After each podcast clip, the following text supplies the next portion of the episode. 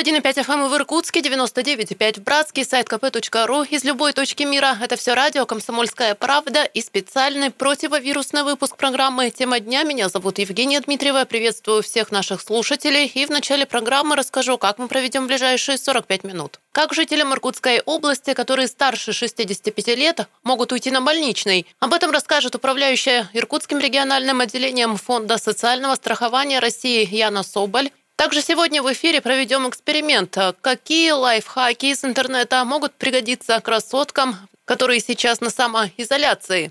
И также сегодня в эфире блок городских тем. Как в Иркутске идет санитарная очистка и когда может состояться городской субботник. Итак, начинаем.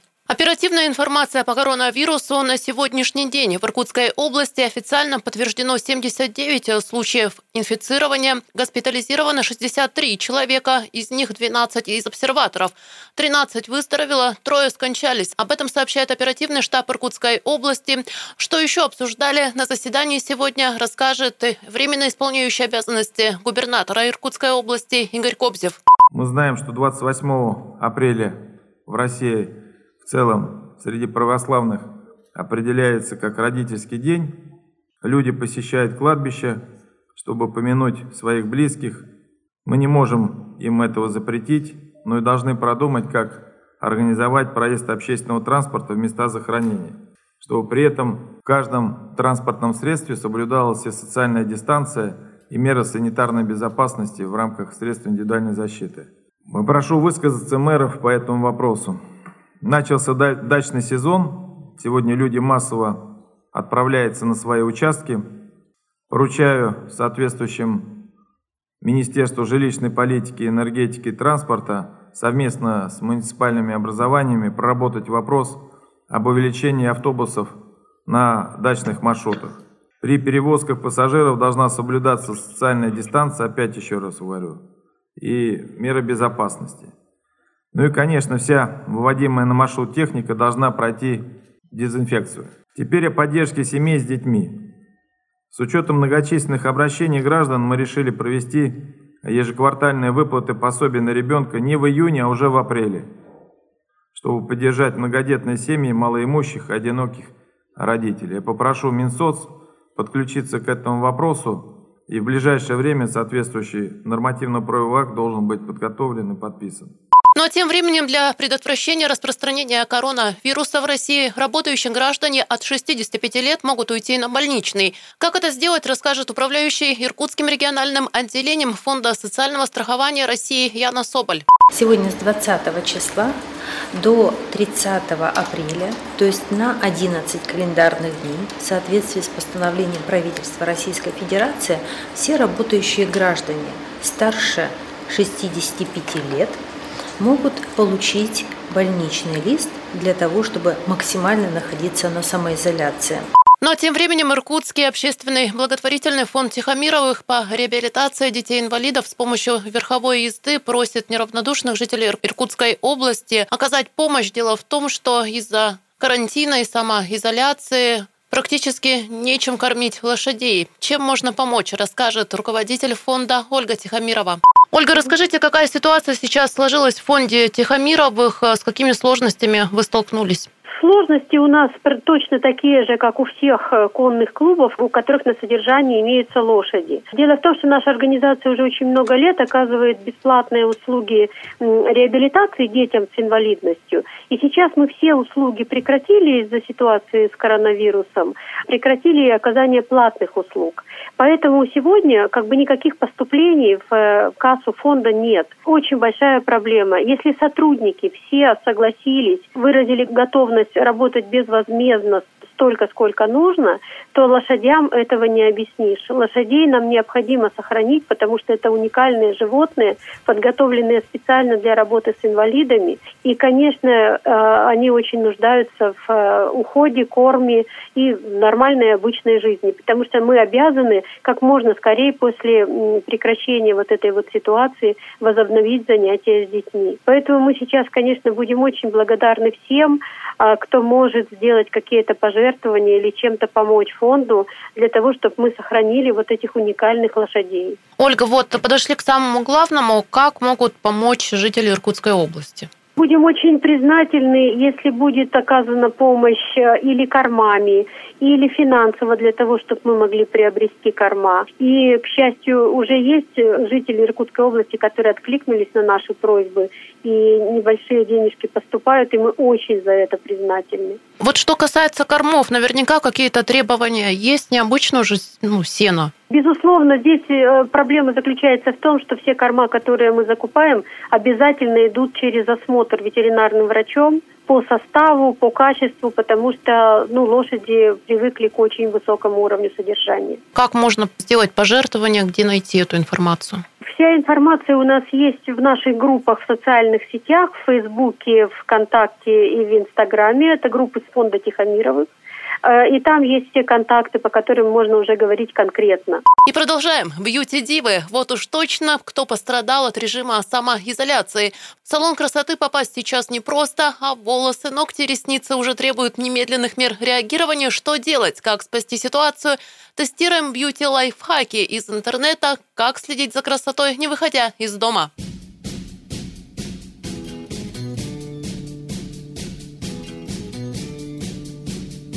Конечно, как Джулия Робертс из фильма «Красотка», сейчас по улицам особо продефилировать не получится. Все-таки режим самоизоляции. Но выглядеть ухоженно дома хотят, пожалуй, все. Но как быть, если к любимому мастеру в салон сейчас не попасть, а запасы косметики иссякли? Ныряем в интернет. Посмотрим, что советуют бьюти-блогеры. И, конечно, протестируем на себе. Итак, три дня не мыли голову, и вдруг срочно нужно выйти в скайп на совещание. Удаленку же никто не отменял.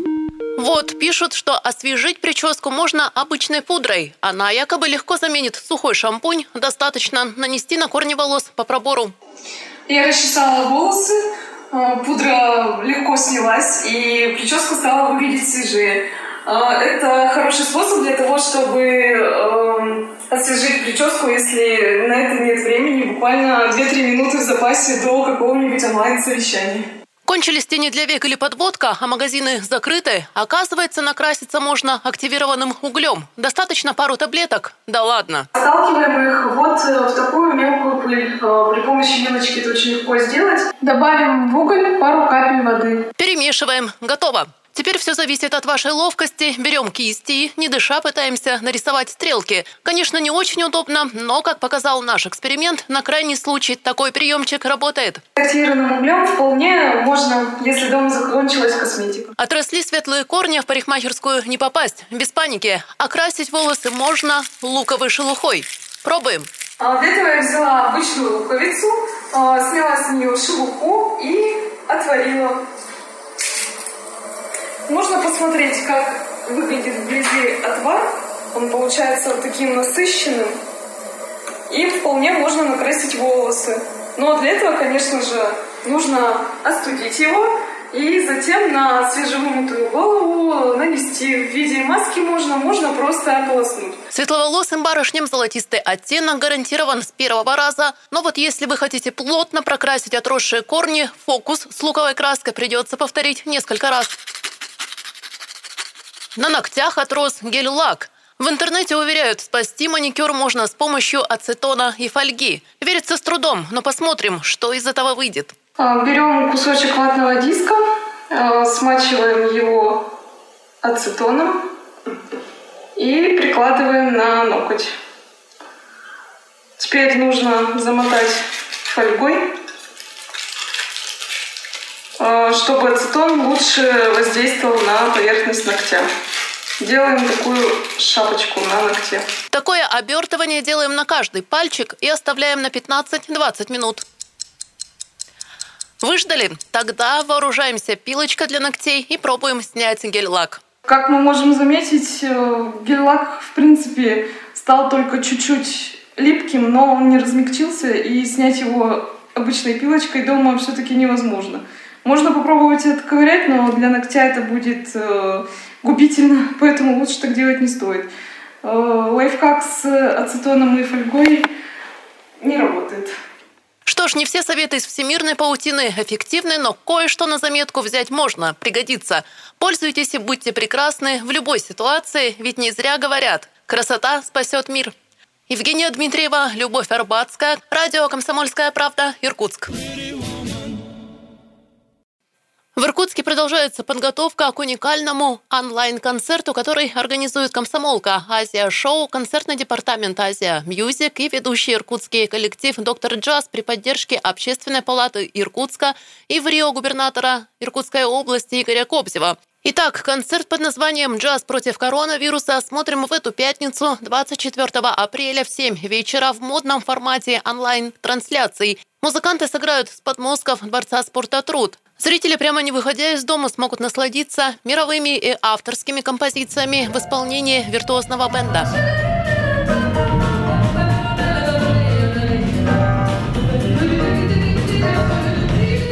Итак, посмотреть трансляцию можно будет на сайте irk.kp.ru, в наших группах в социальных сетях, на телеканале TVC, ну и послушать, конечно, на радио «Комсомольская правда». Добавлю, что концерт пройдет под девизом «Джаз для смелых», ведь выдержка и стойкость медиков, полицейских в это непростое время заслуживают уважения. Итак, сейчас небольшой перерыв. Через пару минут возвращаемся в студию. Не переключайтесь.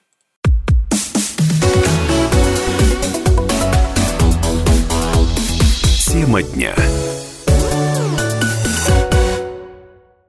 91,5 FM эм в Иркутске, 99,5 в Братске, сайт kp.ru из любой точки мира. Это все радио «Комсомольская правда». Меня зовут Евгения Дмитриева, и мы продолжаем эфир. Из-за коронавируса тысячи сибиряков теряют доход. Особенно страдают сферы туризма, общепита. Работа стоит, клиентов нет, как и выручки. Если сотрудников не уволят, то выдавать им зарплату пока нечем. Хорошо, если есть сбережения на черный день, а если нет, на что жить? Выясняем, какие специальности остаются востребованными, несмотря на пандемию, а также как встать на учет по безработице и какое пособие можно получить. Еще в марте специалисты сайта по поиску работы HeadHunter отметили, в Иркутской области стало на 2% меньше вакансий и на 9% больше резюме, чем в феврале. Причем те, кто официально трудоустроен, начали активно искать запасные варианты на случай увольнения. По данным аналитиков HeadHunter, уменьшилось число вакансий от спортклубов, салонов красоты, ресторанов, гостиниц, турфирм. Кроме того, стали реже искать специалистов по закупкам, банковскому делу, инвестированию, управлению персоналом.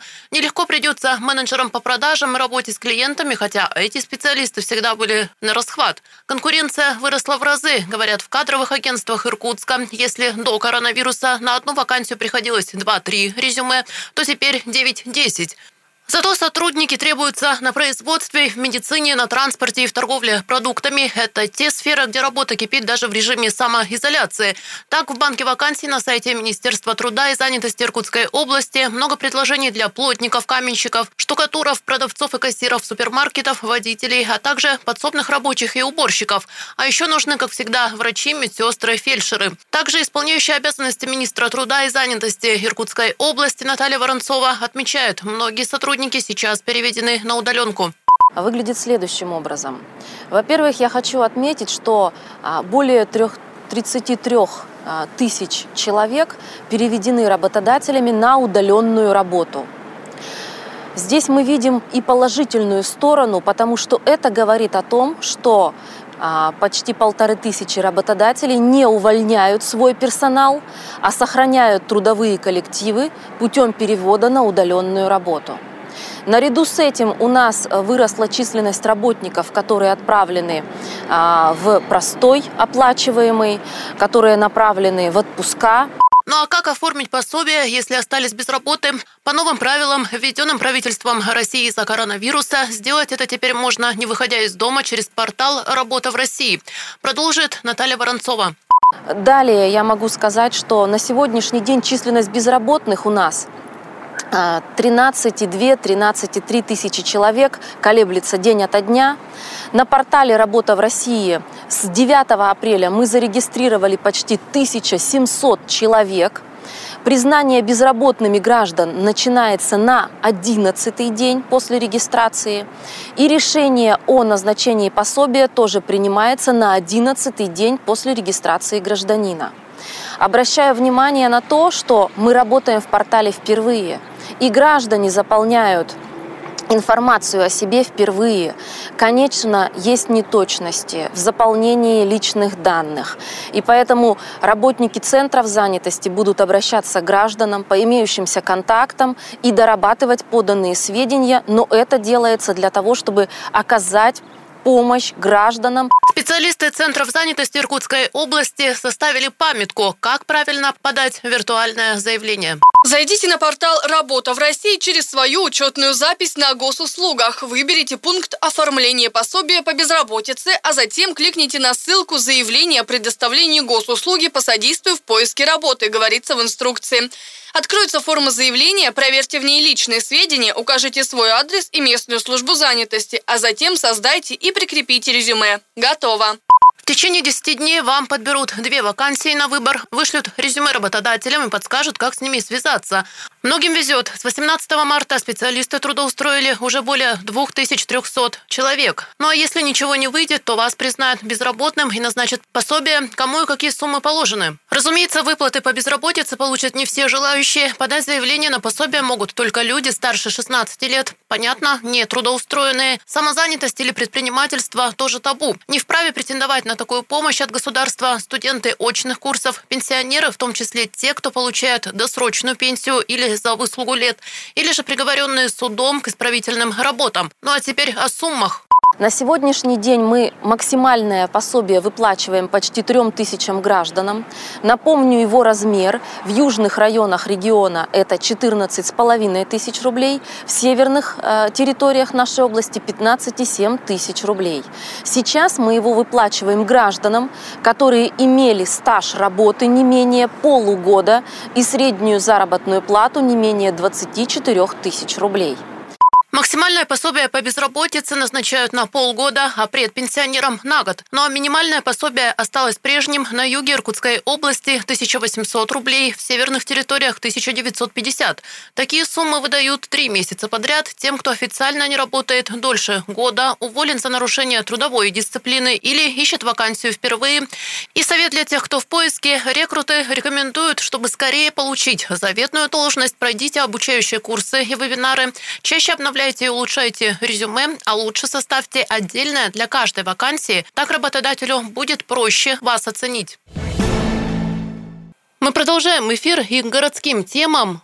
В Иркутске весной отремонтируют более 30 тысяч квадратных метров дорог. Об этом вице-мэру Иркутска Руслану Болотову доложила председатель комитета городского обустройства Марина Циренова. Она подчеркнула, запланирован ямочный ремонт картами до 25 квадратных метров, а также картами протяженностью до 100 погонных метров. Уже провели фрезерование на улице Сухобатора. Укладка планируется в соответствии с графиком. Также ведутся работы по улицам Байкальская, Верхняя Набережная и Дальневосточная.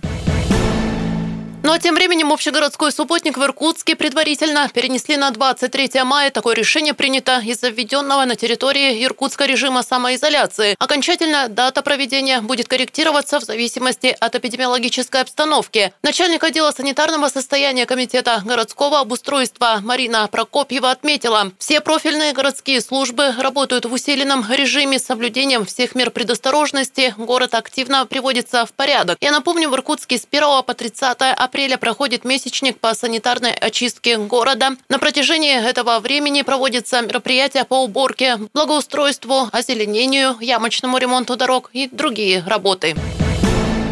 Идем дальше. Вопросы своевременного вывоза твердых бытовых отходов и возникновения стихийных свалок рядом с жилыми домами обсудили на рабочем совещании, которое прошло в администрации Иркутска. В нем приняли участие вице-мэр Руслан Болотов, председатель Думы Дмитрий Ружников, главы округов профильных комитетов и представители регионального оператора по обращению с ТКО зоны Юг. В прошедшие выходные в комитеты по управлению округами поступило более 20 обращений от жителей. Они жаловались на скопление мусора на контейнерных площадках площадках и беспорядок вблизи них, продолжит Руслан Болотов. Вопрос первый. К сожалению, нужно отметить, что за последнее время ситуация по складированию бытовых отходов на территории мусорных площадок, контейнерных площадок выглядит не в лучшую сторону. В определенной степени я понимаю, что это связано с тем, что мы проводим сегодня ряд мероприятий, связанных с санитарной очисткой города. И очень много, в том числе, собранных обрезки деревьев, мешков и так далее складируются в районе размещения этих контейнерных площадок. Но в целом, особенно в выходные дни, наблюдали, что ситуация оставляет желать лучшего. В связи с этим я предлагаю вот на повестку дня вынести три вопроса. Первое. Мониторинг состояния контейнерных площадок на территории города Иркутска, переполнение контейнеров, образование несанкционированных свалок. У нас здесь выступит Марина Валерьевна. Второй вопрос.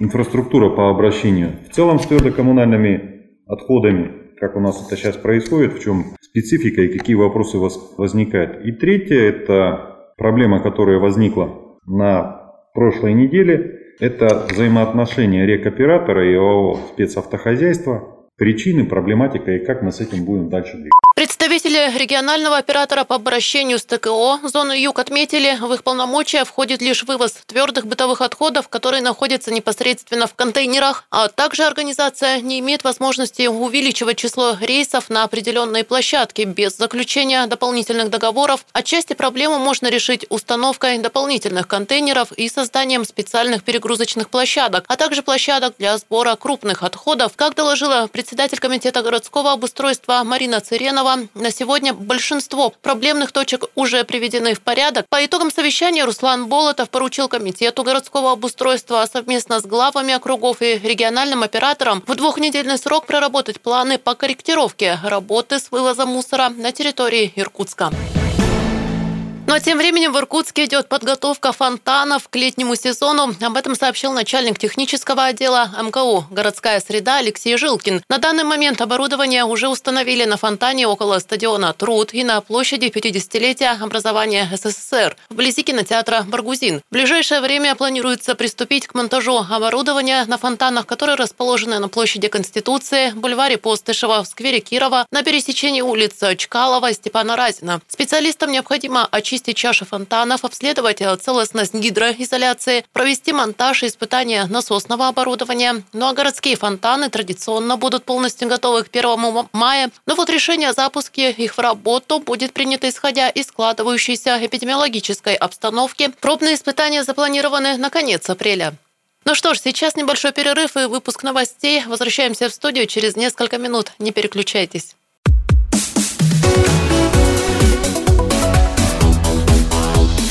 Тема дня. 91,5 FM в Иркутске, 99,5 в Братске, сайт kp.ru из любой точки мира. Это все радио «Комсомольская правда» в Иркутской области, 18.33. Меня зовут Евгения Дмитриева. Еще раз доброго вечера всем нашим слушателям. И в этой части программы полезная подборка онлайн-площадок, которые открыли учреждения культуры Иркутской области на время карантина. А все для нас, чтобы мы могли, не выходя из дома и даже не выбираясь из-под уютного пледа, оказаться в театре, музее и не только. И так далее. Карантина афиша.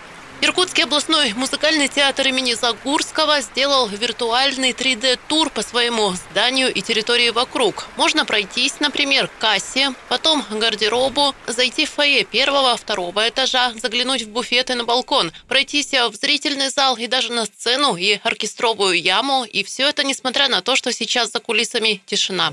Тишина за кулисами И софиты погашены тесной комнатке маленькой Тускло тлеет свеча. Отражаясь афишами Будто слабый вчерашний Свет поймает нечаянно Силуэт скрипача Виртуальный 3D-тур по театру – это замечательный повод еще раз вспомнить о нас в ожидании новых встреч, ощутить эффект присутствия, рассказала директор театра Татьяна Мезенцева. Мы, как и зрители, очень скучаем по вам и, конечно же, надеемся, что вскоре обстановка стабилизируется и мы вновь откроем свои двери. Ссылку на виртуальный тур найдете на сайте музыкального театра в разделе новостей. Также у жителей Иркутской области не только появилась возможность посетить архитектурно-этнографический музей Тальцы, не выходя из дома. Виртуальные экскурсии по уникальному памятнику деревянного зодчества можно посмотреть в аккаунтах музея на Facebook, ВКонтакте и Инстаграм. Первая экскурсия прямо сейчас. В нашем эфире ее проводит заместитель музея Тальцы Елена Стрекалина. Добрый день, уважаемые друзья! Э, двери музея закрыты, но мы не закрыты для вас. Поэтому мы решили для вас провести такие небольшие виртуальные экскурсии по нашему музею. Тем более мы выяснили, что многие в нашем музее не были. Но прежде чем начать, э, мы хотели бы начать саму историю. Почему же именно здесь появился сам музей? Именно в этом замечательном месте, которое называется Тальцы. А само название Тальцы происходит от речки Тальцинка, которая протекает недалеко от нас. И, э, и в переводе обозначает талая вода. То есть это родниковая речка, которая раньше давно-давно оно даже не замерзало. А самое интересное, что эта местность Тельцы стала известна русским еще в начале 18 века, когда здесь появились пастбища купца Сибирякова. Это известный иркутский купец был. Позже появилась заимка женского знаменского монастыря вместе с пивоварней. А в 1784 году здесь путешествовал Эрик Лаксман, великий исследователь и путешественник, фин по национальности. Он находится очень большой залежи кварцевых песков, и благодаря ему был открыт один из первых стекольных заводов в Сибири. Подробнее о нем и мы расскажем немножечко позже. Но а позже, уже во второй половине 20 века, начинается строиться гидроэлектростанции. И многие деревни попали в зону затопления. И встает вопрос о сохранении памятников архитектуры, начиная с 17 до начала 20 века.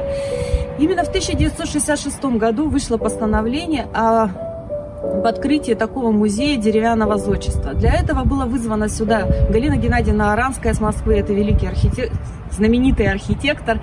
И э, было выделено всего 20 соток земли для строительства этого музея. Первыми памятниками архитектуры было вывезены из Братского района Устилину. Это проезжая башня Лимского острога и церковь имени Казанской Богоматери 17 века. Музей разрастался, и уже в 1980 году, 18 июля, мы приняли первых посетителей. А, если первоначально мы были, как считались филиалом краеведческого музея, то уже в 1994 году стали самостоятельным музеем. Если первоначально было открыто всего три экспозиции, то сейчас уже работает 32 экспозиции, и территория музея занимает около 70 гектар. Продолжаю дистанционно общаться со зрителями. Я Хлопковцы. На YouTube-канале Иркутского драматического театра опубликованы уже вторые байки из ложи, в которых участвуют заслуженные артисты России с лучшим чувством юмора Яков Воронов, Николай Дубаков и Владимир Орехов. Они расскажут, где не нужно прятать деньги, по какому качеству определить истинного режиссера и как продать большую партию ментаевой икры. А, значит, а теперь город Новороссийск, 1983 год. А мы с женой э, собрались после гастролей, тогда гастроли по три месяца были долго, и после гастролей был отпуск, мы собрались с женой поехать в Москву. А ты скажешь, что супруга работала в театре? Супруга работала в театре, моя любимая, заботливая Лариса, она очень заботилась, что все было аккуратно и хорошо. Вот. А я, значит, мы подкопили денежки, вот тогда, когда мы получали 120 рублей, мы накопили 1000 рублей. Это хорошие деньги были, хватило бы на поездку в Москве, в Москву 100%. Вот. Значит, и вот эти вот 100-рублевые бумажки, тогда не было банкоматов, карточек, куда деньги девать. Мы оба уходили на работу, на спектакль из гостиницы. И я вот так придумал, сейчас вот рассказываю, вспоминаю, такая красная рубашка, кармашки, которые застегиваются на пуговичках. Вот я в один кармашек положил эту тысячу рублей сотенками, значит, в шкафчик, в самый там уголок стеночки, закрыл этот шкафчик и ушли на спектакль. Жена раньше отработала, пришла домой и начала стирать все. И рубашечку эту стирает. Открывает карман, там сотни мокрые. Значит, естественно, она их замочила. Она берет досочку гладильную, берет утюжок и начинает гладить эти деньги. И заходит Маринка, наша парикмахерша, открывает дверь, и эти сутки начинают летать. Она говорит, вы что, деньги печатаете? Стоит сутки, гладит, мокрые. Но это только начало истории. Я не понял, а почему полетели-то, если мокрые? Окно Они открылось, же... она, ну, а, сквозняк, ну, сквозняк и сотки полетели. И вот последний день наших гастролей. И вот тут я вспоминаю фразу классическую, что в одну воронку снаряд два раза не падает. Мы уходим оба на спектакль. Я опять в эту же рубашку, в этот шкафчик эти соточки, тысячи рублей убираю. Жена возвращается раньше. Я прихожу. Она говорит, ну все, я захожу. Она говорит, все, теперь мы можем спокойно ехать в Москву. Что? Я, говорит, собрала лишние ненужные вещи и отправила все в Иркутск. Открываю шкаф, пустой шкаф. Я говорю, а рубашка красная где? Она говорит, там в посылке. Значит, она объявила ее стоимостью 3 рубля. Ну это ладно. Мы сдали билеты, ни в какую Москву мы не поехали без денег. Приехали в Иркутск, и я двое, две недели ходил вокруг третьего почтового отделения, ждал, когда придет посылка. Она пришла, слава богу, деньги были на месте, но уже в Москву мы не поехали. Вот так отметили гастроли в Новороссийске и съездили в Москву. Второй проект, который представляют актеры театра, это поэзия в изоляции. Так стихи уже прочитали Василий Конев и Анастасия Пушилина. Не выходи из комнаты, не совершай ошибку. Зачем тебе солнце, если ты куришь шибку? За дверью бессмысленно все, особенно возглас счастья. Только в уборную и сразу же возвращайся. О, не выходи из комнаты, не вызывай мотора, потому что пространство сделано из коридора и кончается счетчиком, а если войдет живая Милка, пасть разевая, выгони, не раздевая. Не выходи из комнаты, считай, что тебя продуло. Что интересней на свете стены и стула? Зачем выходить оттуда, куда вернешься вечером, таким же, каким ты был, тем более изувеченным? О, не выходи из комнаты, танцуй, поймав босанову, в пальто на голое тело, в туфлях на босу ногу. В прихожей пахнет капустой, мазью лыжной. Ты написал много букв, еще одна будет лишней. Не будь дураком, будь тем, чем другие не были. Не выходи из комнаты, то есть дай волю мебели, слейся лицом с обоями, забрись и забаррикадируйся шкафом от Хроноса, космоса, Эроса, расы, вируса. Напомним, Иркутский академический драмтеатр имени Хлопкова закрыт до 30 апреля. Все билеты остаются действительными. Ранее сообщалось о переносе на май спектаклей, которые были запланированы в репертуаре с 19 марта по 15 апреля. Позднее будет опубликована информация о переносе спектаклей, которые должны были состояться с 16 по 30 апреля. Также изменены даты возвратов билета. Он будет производиться с 1 по 31 мая. Но артисты Иркутской областной филармонии поддерживают режим самоизоляции. Они призывают всех оставаться дома, чтобы как можно скорее угроза распространения вируса миновала и всем можно было встретиться в концертном зале. А пока артисты каждой из своей квартиры подготовили для иркутян и жителей области выступления в режиме онлайн. Для наших любимых зрителей с удовольствием. Причем не нарушая карантин и все вместе. Поехали!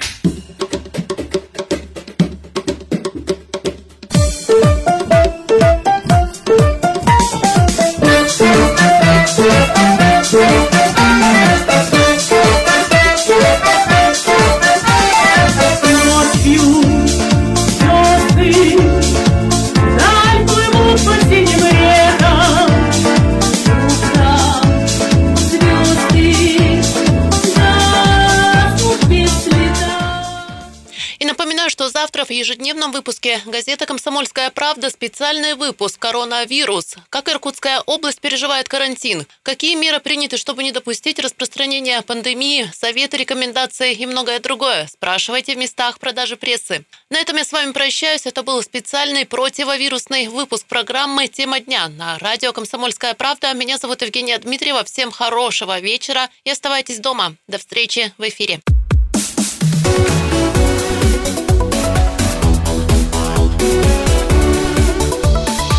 Тема дня.